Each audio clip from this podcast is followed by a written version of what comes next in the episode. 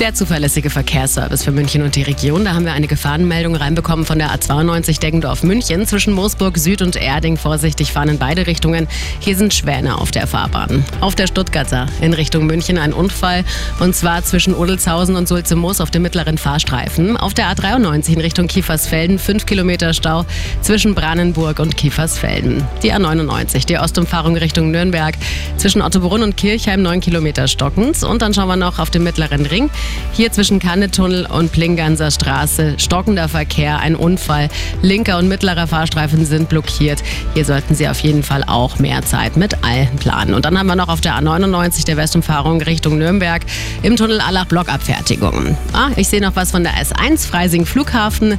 Eine Reparatur an einer Weiche, deswegen gibt es Verspätungen von bis zu 10 Minuten. Gute Fahrt wünsche ich. Kommen Sie gut an. Eine komfortable Fahrt wünscht Ihnen Multipolster. Ihr Sofaspezialist mit Top-Beratung und Rundum-Service. Jetzt in München beim Forum Schwanthaler Höhe. Das sind die aktuellsten Blitzer für München und die Region. In der Weibrechtstraße stehen sie heute beim U-Bahnhof bei Tempo 30. In der Münchner Straße einer, hier wird auch bei, in der 30er-Zone geblitzt, im Landkreis Erding ist die. Dann haben wir in Allershausen einen im Landkreis Freising und zwar in Göttschlag Richtung Freising bei Tempo 60. Und die R9 ist reingekommen Richtung München, stehen sie kurz vorm Kreuz Nord.